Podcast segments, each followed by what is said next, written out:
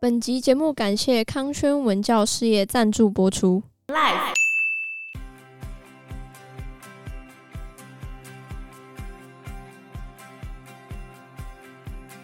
变成那个足球明星，还因此受到那个当时总统的接见，当时候总统是谁？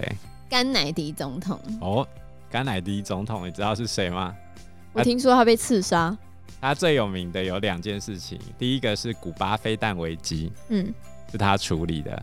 呃，在古巴飞弹危机的时候，差一点真的要打起来，爆发核战。嗯嗯，双边都已经到达可以开火的条件了。看下去，现在哦，现在就不一样了。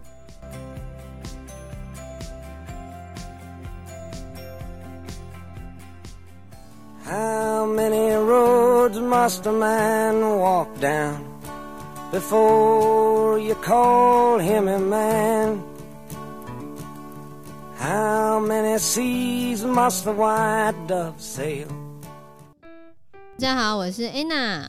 我是嗯 Fana，我是 Joe，方娜有听过这首歌吗？我觉得很耳熟哎、对呀，这是一部电影里面的配乐对配乐。这个不只是电影里面的配乐吧，它还是越战时候的反战歌曲哦，越战哦，对啊？就是那个北越跟南越打起来，然后后来美国参战 啊，对啊，美国打输的那一战。 美国近代很少打赢吧？对啊，他是不是只有在第一次世界大战跟第二次世界大战有算赢，其他都不算赢吧？就是韩被战也两次没有赢啊。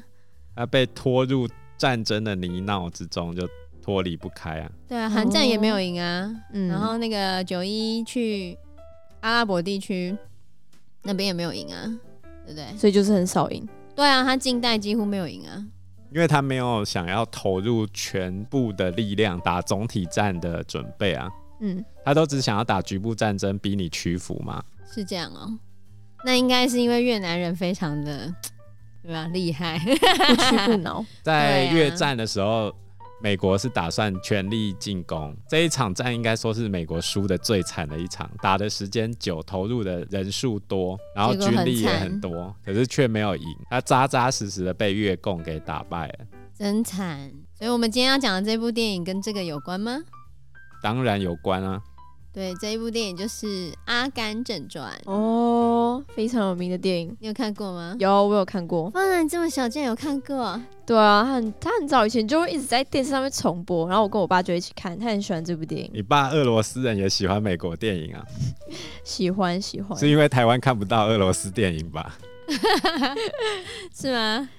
对耶，你们看很嗯少很少，对啊，很少吧？对啊，除非对真的很少，大部分都是美国的电影啊。我对啊超少看到俄罗斯电影的。你们有看过吗？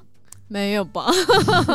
我记得 Netflix 有之前好像有一部是俄罗斯人拍的，我我忘记了啊，真的好像是科幻片吧，哦，对吧？很少吧？啊很我少觉啊得台湾对啊很真的少很少啊，而且你还要把俄文翻成英文，还要配音吗？呃，不不用用，应不用该配是音直接要翻成中翻文成字中幕文字幕，这应但是该因为我们不认识那边的明星，对，所以应该会没有什么，真的对，比较少人看，而对且啊俄罗斯太多不能讲的事情啊，会例如吗？很多啊。普丁特务哎、他藏了多少秘密在？他你藏了你多现在少不秘就密跟？我 们说了吗？因为他是特务，可是他知道的事情你不知道啊。所以我怎么知道那真的是他参与过的事情，或者是是真的秘密？因为我们又不知道，他怎么讲都可以啊。对啊，所以太多不能讲的事 情了。那个那他们讲了反是不是对白党，讲不是他 俄罗斯的反对党嗯，的那个领袖被他关起来、欸，认真关起来，真的、啊，穷尽对啊，啊现在他把他啊，关起来啊。啊，那你觉得他难道没有很多不能讲的事情吗？哦，反正俄罗斯就跟中国差不多嘛，有吗？ 比较好啦，比较好啦。，好，对，好好一些，好一些。所以我们今天的《阿甘正传》，我们就要来探讨它背后的那些历史故事。好， 《阿甘正传》是一个几乎贯穿美国现代史的一部电影，它一共演了1950、1960、1970年代，甚至到1980年代初期的一些美国发生过的事情。 对啊，所以我记得第一次看的时候是我高中历史老师给我看的， 真的哦、这么久以前。前，对呀、没错。那你那时候对这部片的印象是什么？我觉得很好看、欸，很有意义。对，就是背后有很多的历史穿插着。嗯但是我觉得阿甘也太幸运了吧？对啊，真的很幸运，对啊，傻人有傻福。对，这就是他背后的核心吧？ 对，这不是它背后的核心啊。其实这部电影主要是要弥合美国他们各式各样的，不管是党派啊、立场啊、黑白种族之间的问题。也就是因为它这种想要融合、修补历史裂痕的这种， 当时的政治正确，因为它这种想要弥合历史裂痕的主题，所以让它最后可以得到那么多的奖。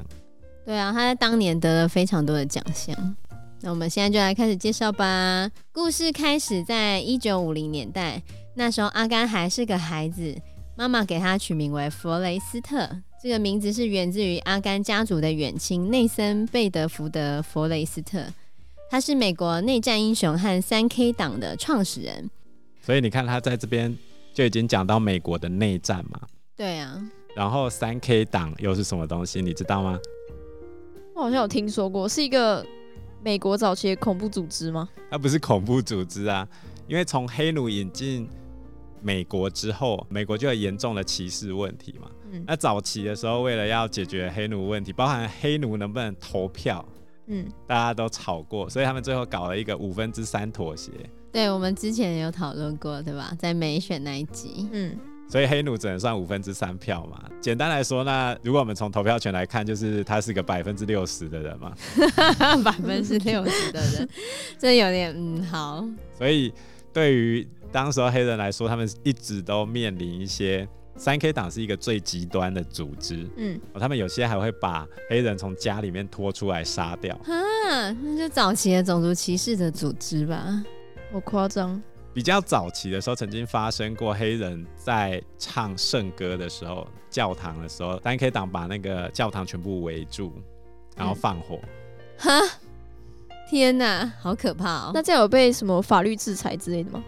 这就是麻烦之处啊！为什么没有被法律制裁？后来有几件案例是三 K 党的首脑就是当地的民选长官，哦哦 所以你看，民选长官带头排斥这些黑人，在那个时候。所以你看，他的远亲是那个三 K 党的创始人，但其实后面会讲到阿甘本身他并没有这样子，他其实还蛮尊重，就是每一个人。他战争时候最好的朋友其实就是黑人，所以我觉得这是里面一个就是有趣的地方啊。三 K 党他最常做的事情就是跑去黑人的家庭里面去破坏人家家里嘛。那很多时候黑人一家人他们晚上在睡觉的时候，爸爸发现外面有人的动静，他就会拿起枪来，然后叫妈妈小孩赶快跑嘛。啊，隔天早上妈妈跟小孩回到家之后，就看到爸爸被吊在家旁边的树上啊。嗯，好好可可怕怕哦哦。黑人真的蛮惨的。对，在那个时代。好，那我们重新回到剧情里面。小时候的阿甘，他的腿上绑着支架，矫正他严重的驼背。那其他的小孩就会因此来欺负他，他的妈妈都会安慰他：“傻人有傻福。 那他跟他们家是做什么的啊、”他妈妈有一栋房子，就在经营家庭、那是他们家，的祖宅，对，他就在经营家庭旅馆。然后之家庭前旅还有一个旅客过来的时候，然后在那边他就看着阿甘走路，就是这样怪怪的，有没有？走路的姿势很奇怪。嗯然后就模仿他做出他的那个动作。你知道后来那个旅那个就是住在他家的那个旅客是谁吗？谁？就猫王啊，真假的？ 他的那个奇怪的舞步嗯就是模仿阿甘的，嗯 不过那是电影里面，就是故事里面这样讲的啦，就把这个巧妙的融合在一起。 就是因为猫王他当时候的舞步扭腰摆臀，在当时候美国的社会是不被接受的，为什么？因为美国严格来说，在当时候是一个清教徒国家。嗯那清教哦很徒他追求的是什么？完全没有任何娱乐，对保很守，对很严谨啊，对吧？你你要压抑自己，然后来实过现着上刻苦的生 活。 实现上帝给你预选好的人生，所以完全不能有任何娱乐。就要压抑自己的欲望跟娱乐啊。哎，连跳舞都不行哦、就不要太 Over 太太夸张了五步。嗯，在在在当时候美国是非常冲击的一件事情。小时候的阿甘呢，他其实非常容易遭受到霸凌，因为有两个原因，一个是他智商很低， 他他的智商低于平均水准，只有七十五，那另平外一均个是多 少？平均是九十。然后另外一个原因就是他不是刚刚讲说他带的那个矫正器嘛，嗯，所以那些小屁孩都很喜欢欺负他。在他第一次上学的时候，他要走上那个校车，就没有人要跟他坐，嗯，好惨哦、后来你知道是谁接纳他吗？谁？就是他毕生的挚爱珍妮。我记得这部片里面，他跟珍妮纠缠到了最后 啊。对啊，我都不懂为什么珍妮要这样子。你知道演珍妮的那个人后来跑去演什么吗？你一定不知道。我昨天超 shock，他要去演什么？神力女超人。里面的什么角色？神力女超人不是有一个导师吗？嗯，就那个啊、我觉得他一开始的那个导师 教他教他武功的那个导师，蜈蚣。 哦，他教他武功，我超 shock，竟然是他 哎、然后还好啊，我觉得还好啦。还有另外一个，还有另外纸牌屋的那个女总统，就是总统的妻子是吗对？吧、哦，哦，不知道。那神力女超人总知哦道吧？纸牌屋是个影集吗？对对吧对吧对对那吧叫纸房子吧？纸房子是抢劫，纸牌屋是政治的。对，哦，因为纸牌屋的那个就是演员，他卷入那个 Me Too 的性侵疑云，所以后来他就被换角了。哦，原来如此。对啊，你所讲哪以里反正就是从小他就遇到他挚爱珍妮嗯，他智商七十五，怎么去上学的啊、哦，因为他妈妈陪校长睡了一晚。啊，真假？ 所以是靠关系吗？对啊，靠肉体关系。超惨！对，因为他妈妈坚持要让他读一般的小学，学校不想让他读那个就是特殊学特校殊，学校，对，所以他就跟校长睡一边。哦，我那时候看到想说啊，可以这样子哦，那时候吧，对，啊我也不知道，反现在正就应该没有办法。对啊，现在不可能。但可是是那我时觉候就得这因样材子施教还是很重要的啊。只是这一部片证明了阿甘其实没那么笨，对他没这种因本 为他其实是一个故事嘛。可是实际上在现实社会还是有一些困难性存在啊。对啊，毕竟这是电影。那他从小就会被那些小屁孩欺负，那些小嗯屁孩呢就会拿石头丢他。我得觉得为什么美国常常电影啊或者什么都要出现很多霸凌的情况？到底是真的很多霸凌吗？我觉得应该是真的欸。韩国也哦对啊常霸凌啊，对，韩国也是。可是我觉得真的那么长吗？你真的会去故意欺负那个肢体障碍的小朋友吗？我们这边是不会啊，对啊，就是不知道那边。可是大俄家罗斯嗯会吗？很多人也会去嘲笑别人的长相啊，没有眉毛啊。哦，对啦，对， 还有这还好吧，我觉得。但如果你是天仙这种缺陷，然后你这样还被嘲笑，那真的这更惨吧。有啊，我我有遇到小朋友，他就是脚。就是容习惯性脱臼，后来他去开刀，脚会一跛一跛的。嗯，然后同学就会一直嘲笑他，就模仿他走路啊，或者拿他的拐杖来玩啊。啊，真的很恶劣。对啊，所以我觉得为什么好像常出现这种情况？那阿甘遇到人家欺负他怎么办？一开始就是被欺负嘛，但是后来珍妮就叫他跑，赶快跑，所以他就跑得很快吗？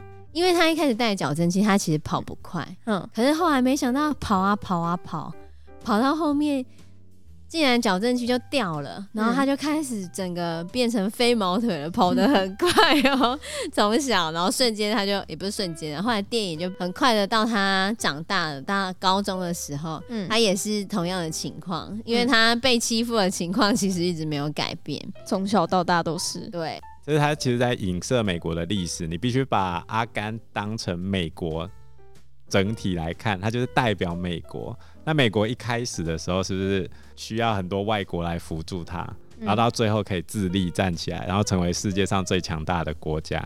原来如此。是这样哦、对啊，他阿甘就是代表整个美国的精神跟美国本身啊，就是也许他智商不高，可是他很努力，可是他也运气很好啊，对吧、所以他成为世界上最强大的国家。我觉得是运气很好。对有啊他也运气很 好怎么讲？我觉得他很执着的去做好某一件事情，这个地方是很让人佩服的。他还是真的运气很好啊，因为看像这个他一直跑的这件事情就是这样子。他在高中的时候，他就是因为一直跑，然后后来就不小心冲破那个栅栏，跑进去橄榄球场。哦，对，然后跑进去橄榄球场的时候，哇，旁边的那些教练都傻眼了，怎么跑这么快？ 后来教练就开始说他要这个人，他就开始探听这人是谁，嗯后来发现他原来是一个智商不是很高的 小孩，然后就破格让他进入大学，因为他跑得很快，对所以他拿到奖学金。对，然后进入大学，哦，而且他。他在比赛的时候，我觉得很好笑，因为他其实都搞不清楚什么时候停下来，有时候都会跑过头。然后后来教练会让啦啦队拿着牌子啊，然后告诉他跑停， 然后他就变成那个足球明星，还因此受到那个当时总统的接见，当时候总统是谁？甘乃迪总统。哦，甘乃迪总统，你知道是谁吗？哎我听说他被刺杀。他最有名的有两件事情，第一个是古巴飞弹危机，嗯，是他处理的。哎、在古巴飞弹危机的时候，差一点真的要打起来，爆发核战。嗯，可是因为他跟当时候的苏联总理赫鲁雪夫都不希望打嘛，虽然很多时候都快要擦枪走火，因为其实前线的核子潜艇是可以直接按下去，可以开火的。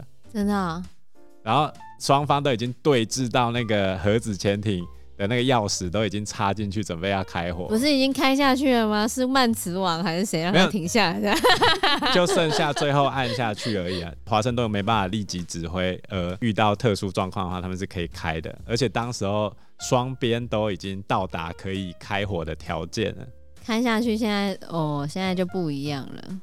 所以就是那时候关系很紧张。对，然后后来有翻拍成一部电影叫 X 战警，不是 啦，《惊爆七十二小时》，是那个凯文科斯纳演的。好像有看过， 凯文·科斯纳发那应该就没听过吧？对啊、没有应该没听过过。凯文科斯纳是谁啊？他有演过其他什么片？凯文·科斯纳最有名的就是那个啊，跟惠妮·休斯顿演的那个啊，啊， 惠妮·什么休东西啊斯顿你也不知道我知啊？道，我知道，他也很老了吧？他死了， 不是老这是时代了的眼，泪他这是死很久了以。对就是很久以前的人啊。这是时代的眼泪不行。凯文科斯纳，等一下应该讲一个，他应很红，好不好？该讲一个 Fana 比较知道的啦。我要来一个，没有。